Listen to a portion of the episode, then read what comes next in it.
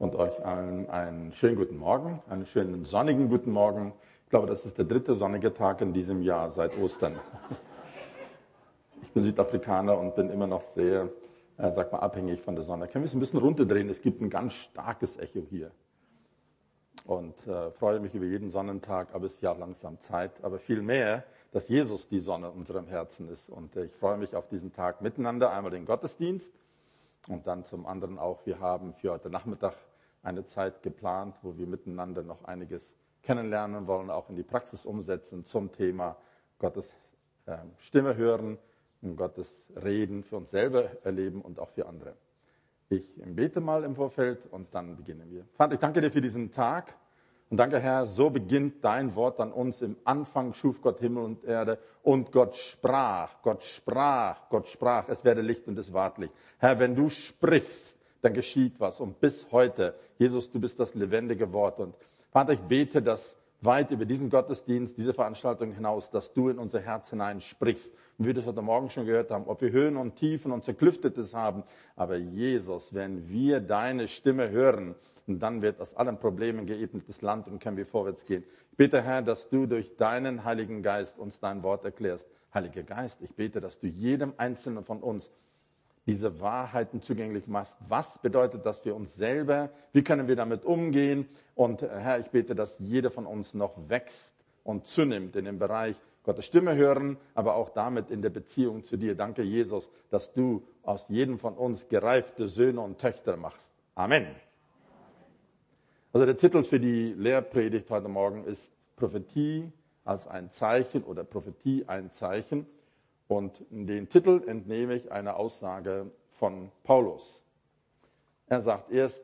Korinther 14, Vers 22, die prophetische Rede aber ist ein Zeichen nicht für die Ungläubigen, sondern für die Gläubigen. Und da greife ich jetzt dieses hervor oder heraus, dass er sagt, Prophetie ist ein Zeichen. Das zeigt auf etwas. Zum einen könnte man mit diesem Begriff Zeichen so umgehen wie Johannes. Also Johannes in seinem Evangelium, was er uns schreibt, da hat er sehr gerne das Wort gebraucht, Zeichen für Zeichen und Wunder. Also so kann man sagen, wenn Gott zu uns redet, ein Zeichen ist immer ein Zeichen, ein Zeichen von Gottes Gegenwart, Gottes Wirken, ein Wunder. Aber in diesem Fall ist das prophetische Wort sagt Paulus, ein Zeichen. Nun möchte ich eines, sag mal, als Einstieg voraussetzen, worüber ich jetzt nicht rede. Das Thema für heute ist nicht, wie hört man Gottes Stimme oder wie redet der Herr zu uns, sondern ich gehe davon aus, du und ich haben Gottes Stimme gehört. Das kann auf verschiedene Art geschehen. Die eine Art ist, du und ich bekommen in unserer stillen Zeit einen persönlichen Zuspruch. Man könnte auch sagen, eine Verheißung für mein Leben. Eine andere Art ist, und das ist sicherlich eines der ganz edlen Arten, dass durch die Predigt am Sonntag wird etwas total, nicht gerade heute, aber sonst auch darüber hinaus, wird etwas aus dem Wort Gottes uns zugänglich gemacht, sagt, Herr, jetzt habe ich wirklich etwas verstanden und es ein gepredigtes, verkündigtes Wort ist wie ein Zeichen, wie eine Verheißung für mein persönliches Leben. Und dann sicherlich eine andere Art ist, wenn andere Menschen dir und mir einen prophetischen Zuspruch geben, so eine Verheißung in mein Leben. So könnte man sagen, vereinfacht ausgedrückt für jetzt, Zeichen könnte man auch zusammenbringen mit einer Verheißung. Also Gott gibt dir und mir eine Verheißung, einen Zuspruch, der auf unterschiedliche Art zu uns kommen kann, auch in einem Traum. Die Frage wäre also jetzt heute nicht, wie redet Gott zu uns, sondern was machen wir damit? Wie gehen wir damit um? Was will der Herr uns damit zeigen? Und ich knüpfe an bei diesem Begriff Zeichen. Das kennen wir ja in unserer modernen Welt. Ein Verkehrszeichen. So ein Schild. Also als ich gestern Abend dann von Umgebung von Frankfurt noch zurückkam, Erstens hat es schön geregnet und zweitens kenne ich die Umgebung nicht so gut. Aber als ich dann das Wegzeichen auf der Autobahn sah, da wusste ich, hier geht's lang. Es dauert nicht lange, irgendwann werde ich dann da sein und genau dann war ich dann hier. Also es gibt ein Zeichen, das ist ein Richtungszeichen. Hier geht es lang.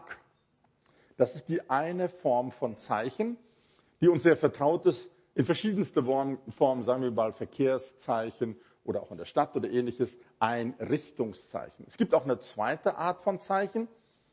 Ich reise doch recht viel in Deutschland und auch zum Teil in der Schweiz herum. In Deutschland, wenn ich das irgendwie einrichten kann, fahre ich mit der Bahn. Und dann würde man ein Zeichen haben, da steht irgendwann mal Frankfurt Hauptbahnhof. Da weiß man, aha, jetzt bin ich dort angekommen. Das ist ein Ortszeichen oder ein Gegenwartszeichen.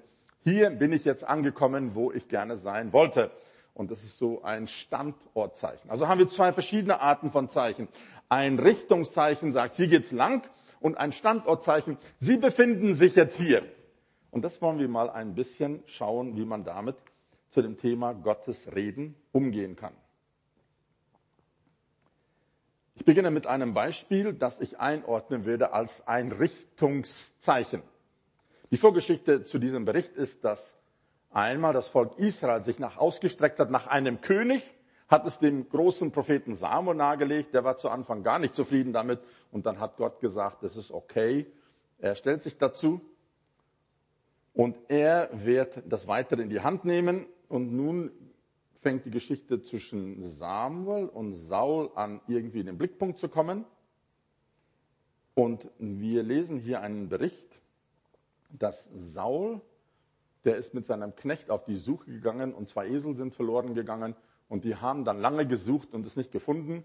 Und wie das zu der Zeit üblich war, wenn man irgendwie ein Problem hat, eine Frage hatte, dann ging man zu dem Propheten hin und sagt, bitte frag du Gott, was ist die Antwort auf meine Probleme? Und hat ihm eine schöne Summe Geld gegeben und dann hat er Gott gefragt und die Antwort gegeben. Also stell dir vor, jedes Mal, wenn du ein Problem hast, dann gehst du zum Pastor und sagst, lieber Herr Pastor, ich habe ein großes Problem, soll ich dieses Auto kaufen? Ja und nein? Und gibst eine Summe Geld. Das wäre doch eine schöne Sache. Aber das war Alten Testament. Heute ist jeder alleine vor Gott verantwortlich. Also es funktioniert leider so nicht mehr oder zum Glück so nicht mehr. Auf jeden Fall, hier ist jetzt Samuel. 1 Samuel 9, Vers 27. Jetzt hatte also Saul den Weg gefunden zu dem großen Propheten Samuel. Der hat bei ihm übernachtet und am nächsten Morgen verabschieden sie sich. Und jetzt beginnt der Bericht. Vers 27. Als sie an das Ende der Stadt hinabkamen, sagte Samuel zu Saul, sag dem Knecht, dass er uns vorausgehe. Und er ging voraus. Du aber steh jetzt still, ich will dich das Wort Gottes hören lassen. Und dann 1 Samuel 10, Vers 1. Und Samuel nahm den Krug mit Öl und goss es auf sein Haupt, auf Samuels Haupt, auf äh, Sauls Haupt, und er küsste und sagte, so hat der Herr dich nun zum Fürsten über sein Erbteil gesalbt. Jetzt kommt es. Wenn du heute von mir weggehst, wirst du zwei Männer treffen beim Grab Rahels an der Grenze von Benjamin, bei Zelzach. Die werden zu dir sagen, die Eselinnen sind gefunden, die du zu suchen ausgezogen bist. Und siehe, dein Vater hat die Sache mit den Eselinnen aufgegeben. Er macht sich um euch Sorgen und sagt, was soll ich wegen meines Sohnes tun? Und nun, wenn du von dort weggehst, und du zur Terebinte Tabor kommst, werden dich dort drei Männer treffen, die zu Gott nach Bethel hinaufgehen. Eine trägt drei Böckchen und eine drei Brote und einen, eine trägt einen Schlauch mit Wein. Und sie werden dich nach deinem Wohlergehen fragen und dir zwei Brote geben und du sollst die von ihrer Hand annehmen. Danach wirst du zu dem Hügel Gottes kommen, wo Wachtposten der Philister sind. Und wenn du dort in die Stadt kommst, wirst du eine Schar von Propheten begegnen, die von der Höhe herabkommen und vor ihnen Herr Harfe und Tambourin und Flöte und Zitte und sie werden Weissagen und der Geist des Herrn wird über dich kommen und du wirst mit ihnen Weissagen und wirst in einen anderen Menschen umgewandelt werden. Und es geschah, als er sich umwandte, um von Samuel wegzugehen, da gab ihm Gott ein anderes Herz und jetzt kommt es. Und alle diese Zeichen trafen an demselben Tag ein. Also ich weiß nicht, wie es euch geht mit so einer Prophetie. Da entstehen bei mir zwei ganz große Wünsche und Sehnsüchte. Erstens, ich möchte auch mal so ein prophetisches Wort bekommen, dass jemand mir sagt, also du wirst von hier weggehen und bei der dritten Ampel wirst du das erleben und danach das und dann wird dieser Mann kommen und der dir was geben und dann wird der Geist Gottes kommen. Hei, hei, hei, hei. So ein prophetisches Wort wünsche ich mir schon lange. Und für die, die sich hier mit dem Thema Gottes Stimme hören befassen, vielleicht entsteht bei dir ein Wunsch, Herr, es wird doch sehr, sehr schön, wenn du mich befähigen könntest, dass ich auch solche detaillierten Worte empfange von dir und an Leute weggeben kann, weitergeben kann. Und das wird geschehen. Und dann das und zwei Männer und drei Männer und hier und ein Schlauch und da Brote und alles. Solche präzisen Angaben. Hei, hei, hei. Und alle diese Zeichen trafen an demselben Tag ein. Nochmal, 1 Samuel 10, Vers 7. Und es soll geschehen, wenn bei dir diese Zeichen eintreffen, so tu, was deine Hand finden wird, denn Gott ist mit dir. So, das malen wir erstmal. Also die, die mich ein bisschen besser kennen, wissen, dass äh, wenn mir so ein bisschen der Dampf ausgeht, dann fange ich an zu malen. Dann habe ich dann wieder irgendwie was zu tun. Also ein eine Form von Zeichen. Also es wird in der Gegenwart ausgesprochen. Und das betrifft die unmittelbare Zukunft. Und bei Samuel sehen wir hier ein Ereignis und noch ein Detail und noch eine Besonderheit und noch viele Männer. Ein Richtungszeichen wird in der Gegenwart ausgesprochen und erfüllt sich relativ bald.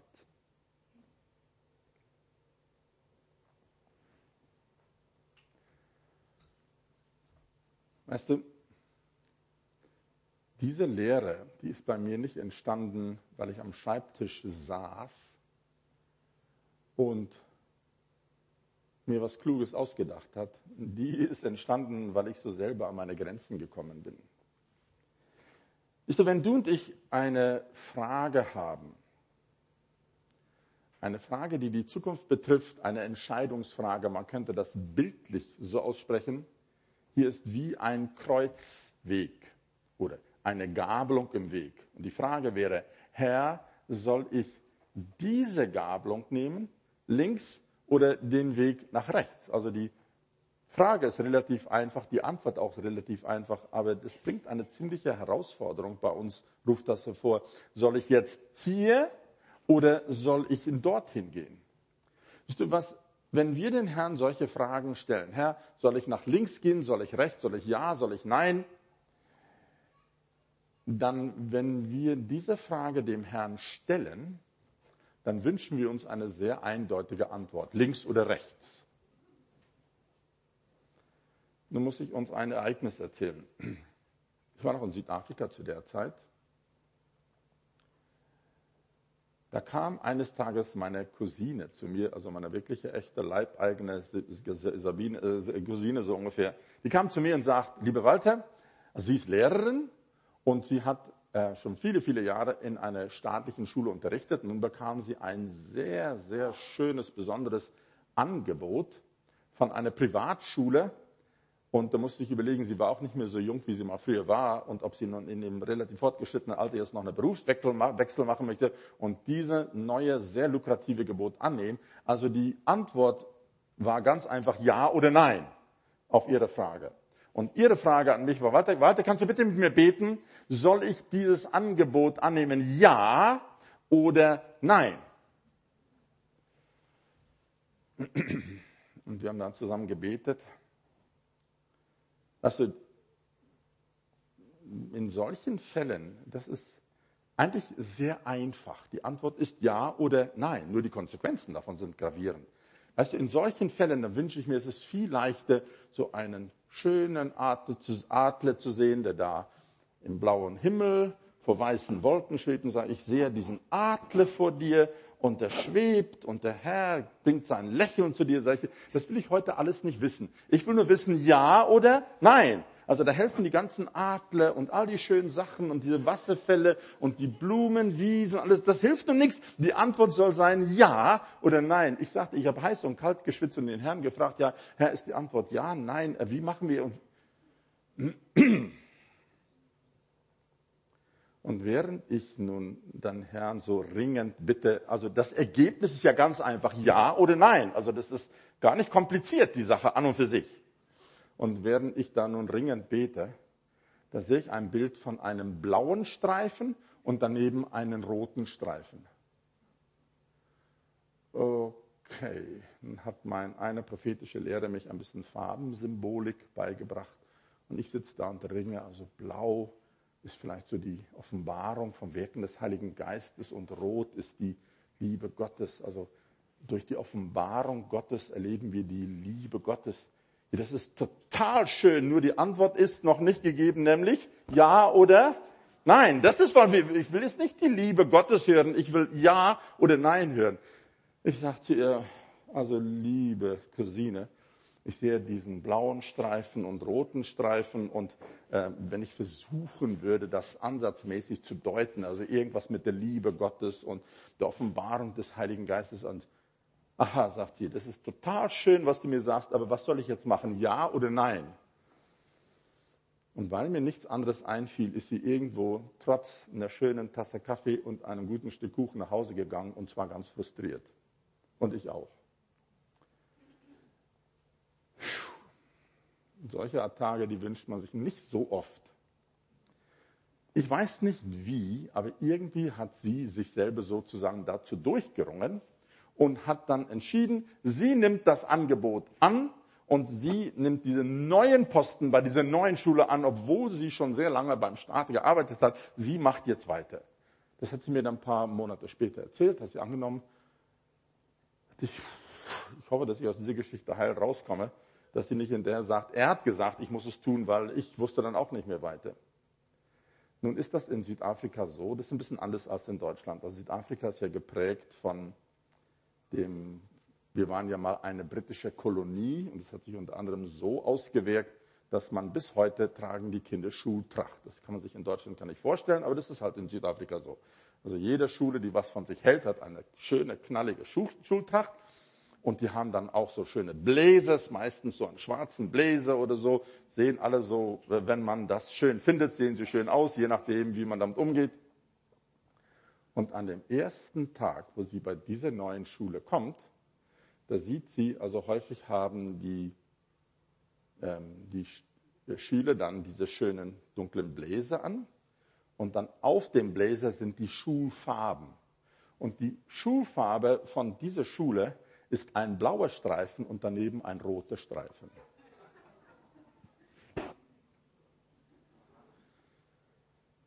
Ich bin aus dieser Geschichte nur begrenzt schlau geworden. Und die Frage, die mich beschäftigt hat, was geschieht nun eigentlich hier? Und daraus, aus diesem, sag mal, Versagen und Verzweifeln meinerseits, ist diese Lehre entstanden. Es gibt also eine Art von Zeichen, die ist viel schöner. Das ist das Richtungszeichen. Siehst du, wenn du und ich ein Problem, eine Frage haben, dann gehen wir zu Gott und wir möchten von ihm wissen, links oder rechts.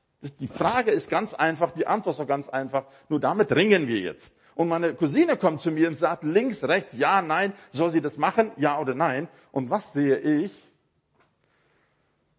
Ist du ein Richtungszeichen?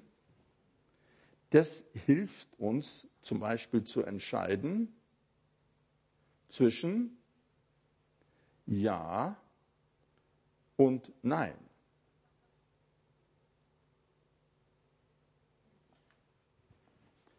Nun, in diesem Fall war bei Samuel keine Frage von Ja und Nein.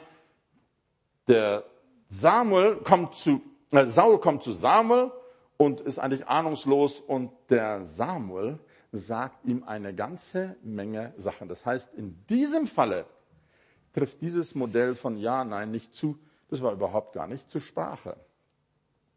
Sondern hier werden mehrere Ereignisse exakt gesagt. vom Berg runter und dort begegnest du bei dem Wachtposten und dann hier mit Brot und Wein und vieles mehr und dann wirst du das machen und dann wirst du unter die Propheten kommen. Ganz exakt. Erstens wünschen wir uns alle solche prophetischen Worte. Weiß nicht, wie es euch dabei geht. Nur irgendwann sind diese prophetischen Worte dann sozusagen aufgebraucht. Ja, und was kommt denn dann danach? Da gehst du wieder zum Propheten und sagst, ja, also ich habe jetzt Punkt 1, 2, 3 und 4 erlebt und wie geht es mit 5, 6 und 7 weiter? Da musst du wieder den Herrn fragen. Das ist nicht so ganz, wie der Herr mit uns im Neuen Testament umgeht. Im Neuen Testament ist ein ganz hohes Maß von Mündigkeit und Eigenverantwortung im Leben. Das heißt, jemand kann mir und dir ein Wort geben und wenn es so wunderbar ist wie Samuel, das geht bis zu einem gewissen Punkt. Also ein Merkmal von einem Richtungszeichen, es beginnt mit Zeichen und es endet in, mal sehen, wie die Farbe aussieht. Ja, das ist super. Und es endet im Glauben. Also erst die Zeichen, hier enorm detailliert, und danach die letzte Aussage von Samuel an Saul ist, ja, und wenn alle diese Zeichen eingetroffen sind, was deine Hand zu tun findet, das tue. Das ist ziemlich vage im Vergleich zu dem, was vorher geschehen ist. Merkt ihr das? So könnte man sagen, diese Zeichen bauen unseren Glauben, indem wir das erleben. Und Schritt um Schritt, und da wird das passieren, und das baut mein Glauben. Hey, der Herr sieht wirklich meinen Weg. Aber irgendwann hört dann das auf. Und dann ist dieser Zeichenglaube zu einem Ende. Und was kommt dann? Der Glaube, Glaube. Der sagt, ab jetzt, Herr, was deine Hand zu tun findet, das ist relativ sehr für mich ziemlich frustrierend, unpräzise. So war das dann auch. Und man kann die weitere Geschichte entwickeln, sehen, wie das mit Saul war. Aber das interessiert uns heute weniger. Zweites Beispiel von einem Standortzeichen, auch aus dem Alten Testament. Josef, der Sohn des Jakobs, ein sehr begabter Träumer und auch einer, der die Fähigkeit hatte, Träume zu deuten. Nun hilft es, die Vorgeschichte zu verstehen. Also für uns heute kaum verständlich und nachvollziehbar. Papa Jakob hatte zwei Frauen. Die eine wollte heiraten und die andere musste heiraten. Und er musste erst die erste heiraten, damit er die zweite, die wirklich heiraten konnte, heiraten konnte. Und von dieser ersten hatte er, hat ihm Gott eine große Anzahl Kinder geschenkt und die zweite, naja, da lief es nicht so glatt. Und nach vielen, vielen, vielen Jahren ist der Josef geboren. Nach seinem persönlichen Ermessen war Josef sein erstgeborener Sohn. Die anderen, die mussten äh, leider zwangsläufig dazugehören. Also und er hat diesen Josef nach Strich und Faden verwöhnt also modern ausgedrückt, der hat ihm einen maßgeschneiderten, italienisch handgeschneiderten Anzug geschenkt. Und den ganzen Tag ist er mit Papas Mercedes S600 Spezial, Spezial herumgefahren und hat geguckt, wo die Brüder ein bisschen sich langweilen oder was Falsches tun und hat dann gleich auf kürzestem Weg äh, Papa das alles verpetzt das ist noch nicht gerade die Art, wie man seinen Beliebtheitsgrad steigert in der Familie. Und dieser, kann man nicht anders sagen, unartige Bengel, der bekommt einen Traum. 1. Mose 37, Vers 7. Siehe, wir banden Garben mitten auf dem Feld und siehe, meine Garbe richtete sich auf und blieb aufrecht stehen und siehe, eure Garben stellten sich ringsum auf und verneigten sich vor meine Garbe. Da sagt die Brüder zu ihm, Willst du etwa König über uns werden? Willst du gar über uns herrschen? Und sie hassten ihn noch mehr wegen seiner Träume und wegen seiner Reden. Die Bibel gibt uns nicht wirklich eine Deutung, außer die Deutung von den Brüdern. Willst du über uns herrschen? Hm, nun ist das nicht eine Predigt über Josef. Wir wissen, dass es tatsächlich wahr geworden ist. Er wurde in eine Herrscherposition von Gott hineingestellt. Aber so ganz anders, als alle das vermutet oder befürchtet hätten, einschließlich die Brüder und einschließlich Josef. Also er musste erst in ein fernes Land gehen und dort musste er so ein bisschen im Gefängnis da äh, Business Management studieren und bis als dann alles gut abgelaufen war, dann konnte er erhöht werden von Gott. Zweiter Traum. 1. Mose 37, Vers 9. Und er hatte noch einen anderen Traum, auch den erzählte seinem Brüder und sagte, siehe, noch einen Traum hatte ich und siehe, die Sonne und der Mond und elf Sterne beugten sich vor mir nieder und erzählte es seinem Vater und seinem Brüder. Da schalt ihn sein Vater und sprach zu ihm, was ist das für ein Traum, den du gehabt hast? Sollen wir etwa kommen, ich und deine Mutter und deine Brüder, um uns vor dir zur Erde niederzubeugen? Also die beiden Träume haben eigentlich die gleiche Botschaft. Du, Josef, wirst erhöht werden und alle werden sich vor dir verbeugen. Außer Josef war darüber keine begeistert. Was können wir daraus lernen? In der Gegenwart hat Josef einen Traum und dann gleich danach noch einen, der sich auf die ferne Zukunft bezieht. Und dort beschreibt das ein sehr exaktes Ereignis. Und dieses Ereignis kann man zusammenfassen mit Herrschen. Ist es wahr geworden, was Josef geträumt hat? Oh ja. Nur, weißt du, das ist so eine Sache, mit der ich gar nicht so gut umgehe. Einer unserer prophetischen Lehrer hat gesagt, es ist doch irgendwie seltsam, ähm, Gott gibt uns prophetische Impulse oder prophetische Eindrücke, aber irgendwie hat Gott der Allmächtige die Tendenz, äh, mit den Einzelheiten geht er sehr sparsam um. Wir würden uns doch ein ganzes Stück mehr wünschen an Einzelheiten und Details und um und so weiter. Das ist wie wir eigentlich so gestrickt sind, dass jemand uns genau sagt, wo es geht. Ist du ein Standortzeichen sagt, Sie befinden sich hier und sagt nicht den Weg, wie ich dorthin komme. Und du und ich denken, es geht so ein schöner, kurzer, schneller Autobahn-Highway von Kanan bis nach Ägypten und dann zack, parkt es da vor dem Thron Pharaos und nächstens bin ich da in einer Herrscherposition. Ganz so funktioniert das nicht. Und was hier geschieht ist,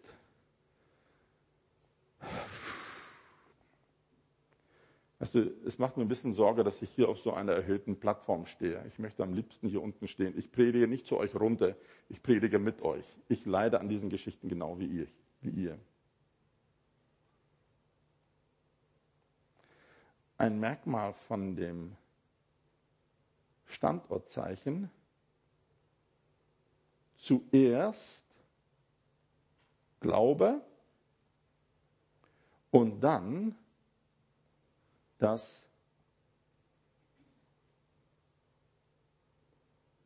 erleben.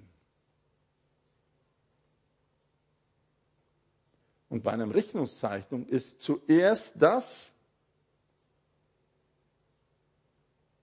Erleben und danach der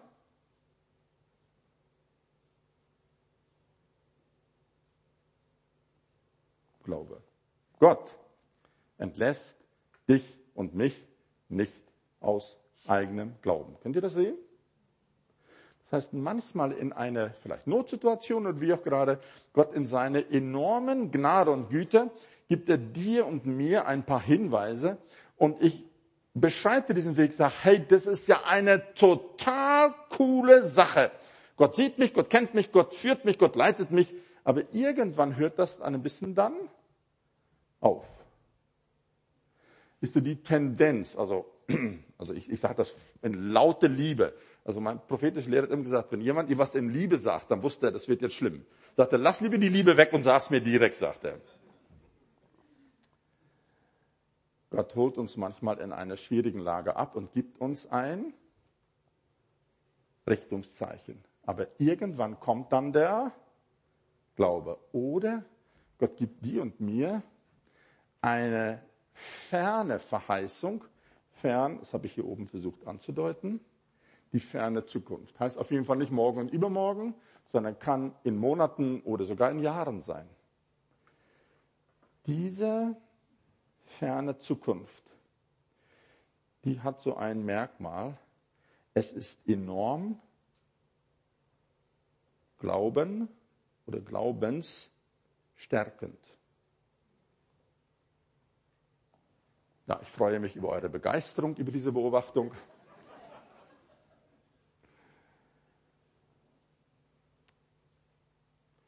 Gestern waren wir, einige waren vielleicht dabei, bei einem Mann, der in Deutschland also eine sehr anerkannte prophetische Stimme ist, ein sehr, sehr begabter Mann. Und er macht eine Aussage, die ich sehr besorgniserregend fand. Er sagt, wo er überall hinkommt, gibt es nur einen ganz kleinen Prozentsatz von Menschen, so wie du und ich, also wirklich Jesus liebende, nachfolgende Menschen, die eine ziemlich genaue Vorstellung haben, haben von ihrer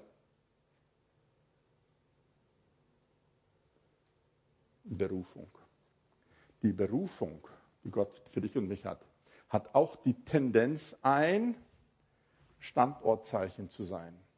Und von da, wo ich jetzt bin, bis dort, wo die Berufung sich erfüllt, gibt es in der Regel wie bei Josef doch einige Höhen und Täler. Aber könnt ihr verstehen, Gott in seiner Weisheit, was hat er heute Morgen gesagt? Die Tiefen, die werden erhöht werden und die Berge, die werden erniedrigt werden. Und alles, was zerklüftet ist, wird auch in okay werden und Gott wird eine Bahn bauen. Siehst du, Gott baut eine Bahn bei dir und mir. Wir verstehen es manchmal nur nicht. Ich will es mal ganz leise wagen, aber wer kann sagen, du hast eine Vorstellung von deiner Berufung? Was hat Gott mit dir vor? Entweder einen Bibelvers oder sag mal eine Person. Also David zum Beispiel war ein großer Lobpreiser, dass er sagt, meine Berufung ist wirklich Lobpreis vor dem Herrn zu machen, in der Gemeinde über. Lobpreis ist mein Ding, sage ich, David ist dein großes Vorbild für Lobpreis. Und so kann man verschiedene, entweder eine Person, Altes oder Neues Testament, oder einen Bibelvers oder ähnliches, das sagt, ich habe eine Vorstellung, wo geht's für mich lang. Wer weiß, kann sagen, wer, was ist deine Berufung? Hände hoch.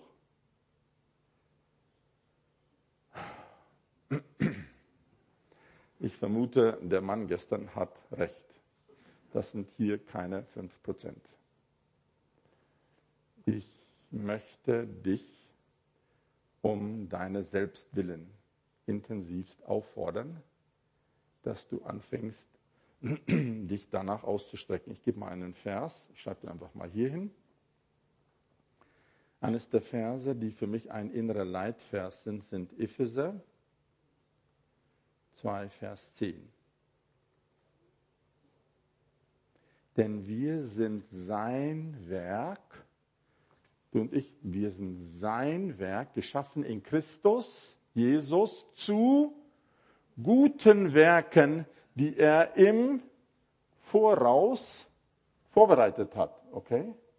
Das heißt, als Gott, dich und mich, also die Bibel sagt ja, Gott hat uns im Mutterleid geplant. Also ich bin kein Unglück und du auch kein Unglück. jeden Tag, als ich das Tageslicht erblicke, sagt Gott, Mann, Mann, Mann, ja, das ist ja total unerwartet. Was machen wir mit diesem Kerl? Ja, also äh, mal schauen, ähm, war, wo finden wir was für ihn? Äh, ja, also der ist ja nicht so der brillanteste und äh, na ja, mal sehen, was wir da für ihn finden können. Nee, so ging's ganz und gar nicht. Sondern die Bibel sagt, Gott hat mich und dich im Mutterleib geplant. Und dann noch also in der englischen Bibel steht so schön, er hat uns zusammengestrickt. Also Gott hat mich im Mutterleib zusammengestrickt und dann erscheine ich da eines Tages und habe das schaue ich das Tageslicht an, sagte, weißt du, ich will dir was sagen. Ich habe schon noch bevor du überhaupt das Tageslicht erblickt hast, das Lebenslicht erblickt hast, habe ich für dich Werke im Voraus vorbereitet. Also wenn ich jetzt ein amerikanischer Erweckungsprediger wäre, dann würde ich sagen, klopf deinen Nachbarn und Nachbar auf die Schulter und sag, Gott hat für dich Werke zuvor vorbereitet. Was ist deine und meine Herausforderung? Diese Werke zu entdecken. Nur will ich dieses sagen. Wenn du und ich anfangen, ein Verständnis zu bekommen, was sind denn die Werke, die Gott für mich vorbereitet hat, beziehungsweise für dich, wenn wir die einmal anfangen zu verstehen und anfangen darin zu wandeln, dass wir sind sein Werk, geschaffen in Christus Jesus, zu guten Werken, die er zuvor vorbereitet. Wenn du und ich anfangen, in diesen vorbereiteten zu Werken zu wandeln, dann kommt ein hohes Maß an Erfülltsein in unser Leben. Könnt ihr das euch vorstellen? Weil du dann gemäß dem Design, Gott hat dich designt. Und beides, Richtungszeichen kann uns helfen, auf den Weg zu kommen für Gottes vorbereitete Werke, aber die Standortzeichen sind noch hilfreicher zu sagen, wenn du irgendwie prophetisch ein Standortzeichen bekommst. Also was war der Auftrag für Josef, herrschen. Das ist ein ziemlich steiler Auftrag. Aber er kam dann dorthin, aber er musste so ein kleines bisschen vorbereitet werden. Also es könnte sein, dass Gott dich und mich ein kleines bisschen erstmal polieren muss für die nächsten Standortzeichen. Nur dass wir verstehen, wie arbeitet Gott mit uns. Könnt ihr das sehen prophetisch? Das heißt, es kann, wie ich schon sagte, die Rede ist nicht heute, wie bekomme ich ein prophetisches Wort, sondern wozu dient das? Zwei Arten. Bleiben wir jetzt noch bei dem Thema Berufung. Das durch ein Richtungszeichen kann Gott sagen, mein lieber Freund, meine liebe Freundin, das ist der Weg, den du einschlagen solltest. Und jetzt gehe ich darin, merke ich, boah, das klappt ja super. Und irgendwann beginnt dann der Glaube. Oder er sagt, das habe ich mit dir vor. Und das ist für dich und mich ziemlich herausfordernd, um herauszufinden, wie komme ich denn dorthin? Vielleicht möchtest du das mal einfach mit in deine eigenen stillen Zeit hineinnehmen. Ich weiß nicht, wie es euch geht. Selbst wenn ich anfange, einen Blick zu bekommen, was sozusagen auf dem Horizont sich für mich abspielt. Aber wie heißt es doch im Psalm 23 so, so schön? Und ob ich schon wanderte im finsteren Tal, ich fürchte, der Weg dahin, der hat so manches finsterer Tal. Daher auch der Vers heute Morgen. Nimm den mal mit. Aber das, ich gebe uns noch einen Vers, mal schauen, ob ich den hier dabei habe. Wie gesagt, ich predige so laut zu euch wie zu mir. Ich wünschte, ich könnte sagen, oh, bei mir läuft das alles prima, total schön. Ich könnte euch einige schöne Beispiele geben. Ich weiß nicht, ob das heute noch die Zeit ist dafür. Aber ich habe so zwei, drei Verse, an denen ich mich innerlich festhalte und sage, daran lasse ich nicht locker. Vielleicht gebe ich mal ein Beispiel. Das sind jetzt mehr oder weniger auf den Tag genau 30 Jahre her. Zu der Zeit lebte ich noch in Südafrika und ich hatte es auf dem Herzen, bei Jugend mit einer Mission ähm, eine Jüngerschaftsschule zu machen. Bin dann also von Südafrika hergeflogen. Zu der Zeit hatte ich noch überhaupt keine Ahnung, dass ich jemals geistlich unterwegs sein werde in Deutschland und kam dann nach München, dort bei Jugend mit einer Mission. Wer war schon mal bei Jugend mit einer Mission? Doch einige, ganz wenige. Unter anderem hat Jugend mit einer Mission nebst den vielen, vielen guten Sachen, die man dort erleben kann und bekommen kann vom Herrn, ist eines, die haben ein ganz ausgeprägtes Verständnis für Gastfreundschaft. Also kam ich jetzt mit meinen Koffern aus Südafrika an und dann sagen sie, Walter, hier ist dein Zimmer, hier ist dein Bett, habe ich mich da hingestellt, alles da abgestellt und dann war auf meinem Kopfkissen eine Kärtchen und auf dem Kärtchen stand, liebe Walter, herzlich willkommen bei der Schule. Wir wünschen den Segen des Herrn und viele schöne Sachen. Und drei Verse. Habe ich jetzt mal eine Koffer hingestellt, aber die war nur die sozusagen, wo das Vers und Kapitel ist, aber nicht den Inhalt. Ich habe eine Bibel hergeholt. Ich dachte, mich trifft ein Schlag. Nicht, weil die Verse so schlimm waren, sondern weil sie so schön waren. Das war so weit jenseits meiner Vorstellung, ich dachte, nee, also da haben sie sich irgendwie geirrt. Also bin ich beim richtigen Bett. Vielleicht muss ich das andere Bett versuchen. Da ist vielleicht ein anderer Vers, da mehr zu treffen. Nein, da steht auf dem Kärtchen, liebe Walter, herzlich willkommen. Ich habe dann später so bei der Leiterschaft so mit dem ganzen Bogen nachgefragt. Ähm, also diese schönen Verse da auf meinem Bett, ähm, wie sind die jetzt sozusagen zustande gekommen? Weißt du, man kann ja eine Kiste haben und zieht drei Verse und schreibt die drauf. Sag ich, naja gut, da ist so das Zufallsprinzip und zufällig war ich am richtigen oder falschen Bett, je nachdem wie du es nimmst. Also das wäre nach, nein, sagen sie, nee, ganz und gar nicht so. Also für jede, der sich bei der Schule angemeldet, haben wir gebetet, Herr, ist das für ihn, für sie dran? Wir wollen nicht nur Leute auf unsere Schule haben, damit die Zahlen stimmen, dass es mit den Finanzen klappt. Nein, wir möchten Leute auf die Schule haben, weil es Gottes Zeitplan für sie ist. Da haben wir den Herrn um eine Bestätigung für jene Person gebeten und wir haben auch gebetet, gib uns Verse, was du mit dieser Person vorhast. Das hat es eigentlich noch schlimmer gemacht. Da wusste ich, jetzt ist Gott dabei. Jetzt ist also nicht nur der Gastfreundschaftsdienste das gemacht hat. Diese Verse, die waren drei Nummern zu groß für mich. Ich habe sie dann irgendwo hingeschrieben und dann irgendwann habe ich sie auch so abgelegt. Ich konnte damit nicht gut umgehen. Und zwei, drei Jahre später, da musste ich irgendwie so eine kleine Lehre im Hauskreis vorbereiten und ich bin dann, ich weiß es im Römer steht da eine Vers, bin ich über diesen Vers gestolpert und sage da ist ja mein Vers. Das ist ja mein Vers. Und an dem Tag ist irgendwas in mir passiert. Da wusste ich, ab heute fängt dieser Vers an, bei mir wirksam zu werden. Und konnte dann auch tatsächlich zu dem ersten Vers ein Ja finden. Das ging dann ein Jahrzehnt gut. Und dann war ich mal in Kapstadt und dann hat eine Frau mir dort ein Wort gegeben und sagt, ja, sie weiß nicht, ob es vom Herrn ist und so weiter. Also wie wir meistens auch Mühe haben, sagt sie. Da hat sie mir drei Verse vorgelesen, die kommen aus Sacharia, aber ich sage euch nicht, welche Verse, das sind meine Verse. Vers und Kapitel, weißt du, nicht die, die, die Verse, die wir alle kennen, also die Freude am Herrn ist meine Stärke und nicht durch Heer oder Kraft, sondern durch meinen Geist. Die Verse kennen wir alle. Nein, das waren so ganz, so versteckte Verse.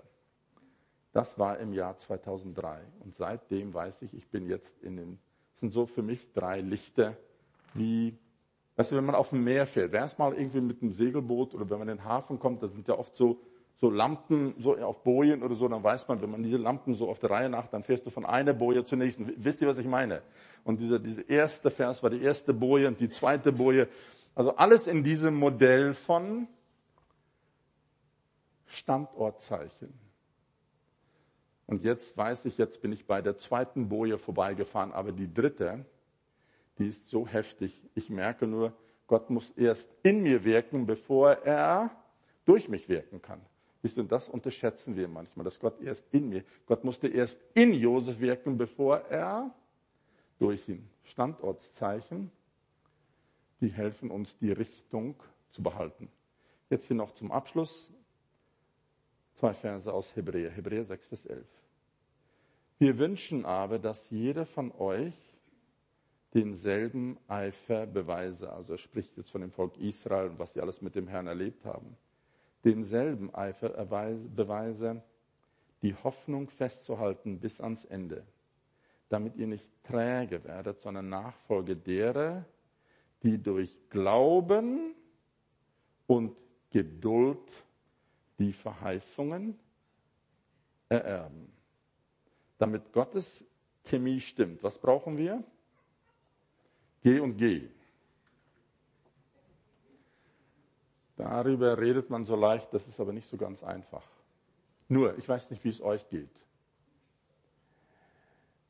Könnt ihr es vorstellen, es ist ein Unterschied, ob du dauernd um den Berg herumgehst und geh und geh brauchst. Verstehst du? Und dann warst du, hier war ich schon mal. Und dann nochmal. Und dann nochmal. Und dann nochmal. Das ist eine Art von Glauben und Geduld. Aber das ist eine andere Art, wenn du sagst, da ist ein Ziel vor mir. Deswegen habe ich jetzt ganz knapp erzählt von diesen Bibelversen. Ich es mal so sagen, solche Verse, die wie Leuchten sind auf meinem Weg, das schmälert ein bisschen die Schmach. Es hilft nicht viel, aber es schmälert die. Dass man sagt, okay, jetzt bin ich auf dem Weg und ich halte meinen Blick auf die nächste Boje gerichtet. Deswegen nochmal.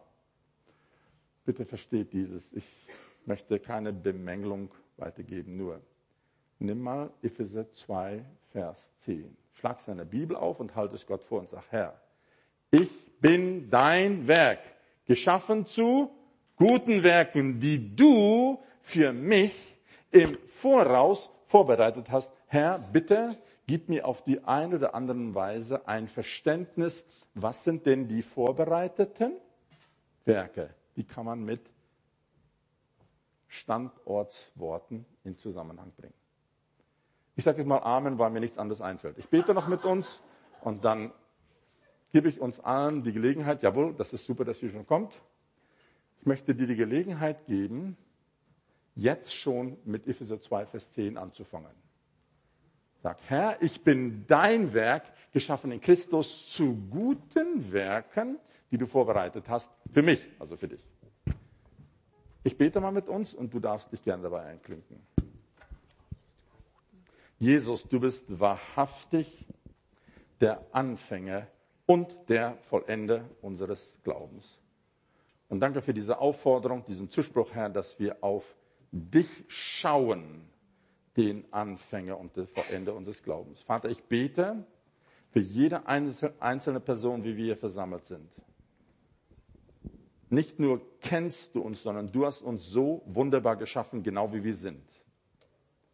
Und Vater, ich bete, dass du jeder einzelnen Person in einer wunderbaren Weise begegnest und uns auf die eine oder andere Art ein Verständnis gibst, was hast du mit uns vor?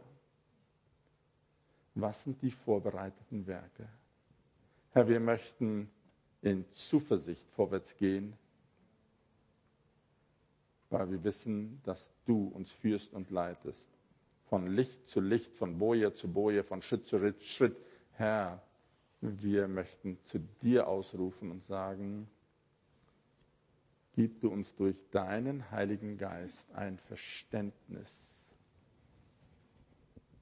Was hast du mit uns vor? Und ich möchte einfach ein paar Momente innehalten, darfst du mit dem Herrn selber reden, bitte den Heiligen Geist die Offenbarung zu geben. Entweder ein Richtungszeichen oder ein Standortzeichen.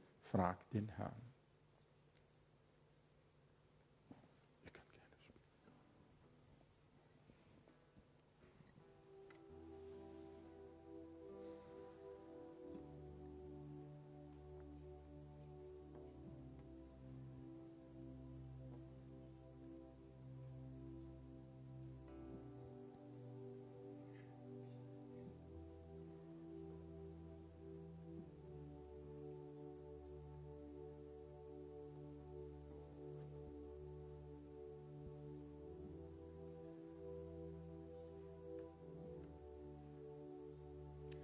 Ich sehe ein Bild von mir, das eine Person, du bist eher missmutig oder vielleicht entmutigt, sagt ich, sagst zum Herrn, ich habe das schon mehr als einmal versucht, ich komme da nicht weiter. Ich sehe, wie Jesus dein Gesicht so in die Hand nimmt, so links und rechts seine Hand auf deine Wangen legt und dir die Augen schaut.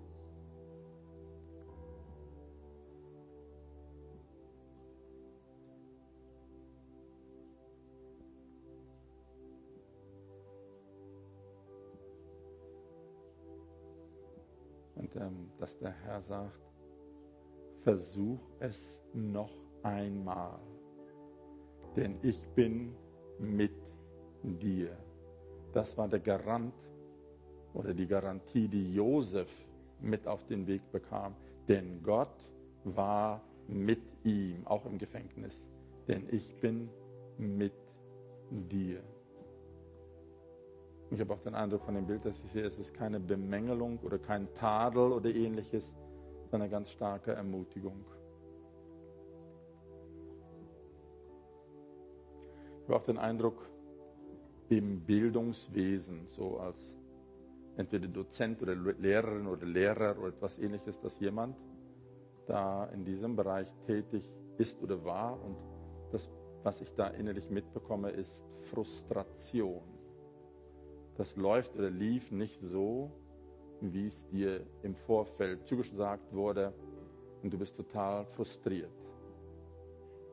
Und ich höre nun diese Worte, der Herr sagt, ich ändere dich und ich ändere deine Umstände.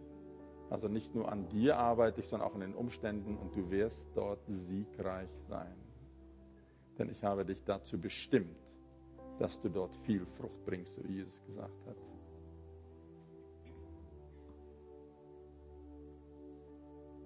Dann habe ich auch den Eindruck, irgendwie mit einem Geschäftsmann, dass du eine Investition gemacht hast, die nicht gut gelaufen ist.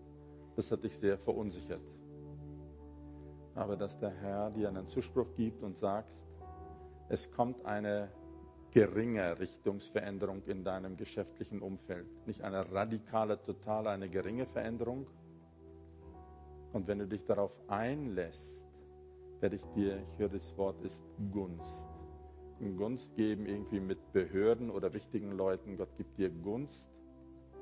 Und das, was du in deinem Herzen vorhattest oder gespürt hast, das ist vom Herrn und es wird jetzt zu einem Erfolg kommen.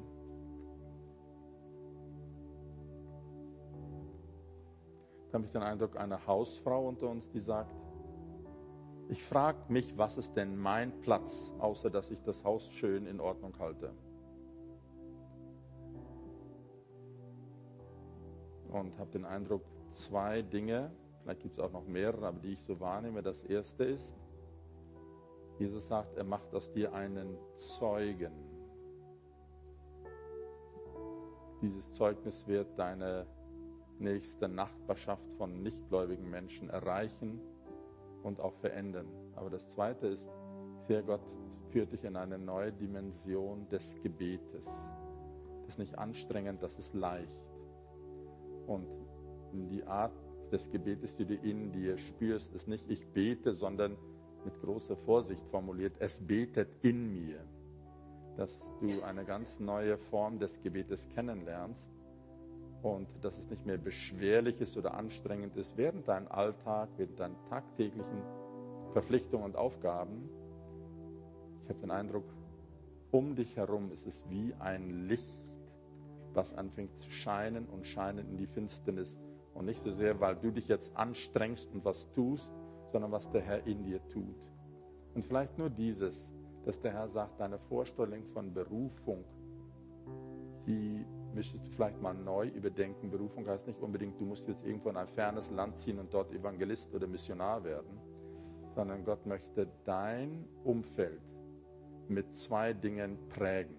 Mit der Liebe Jesu und der Kraft des Heiligen Geistes. Amen.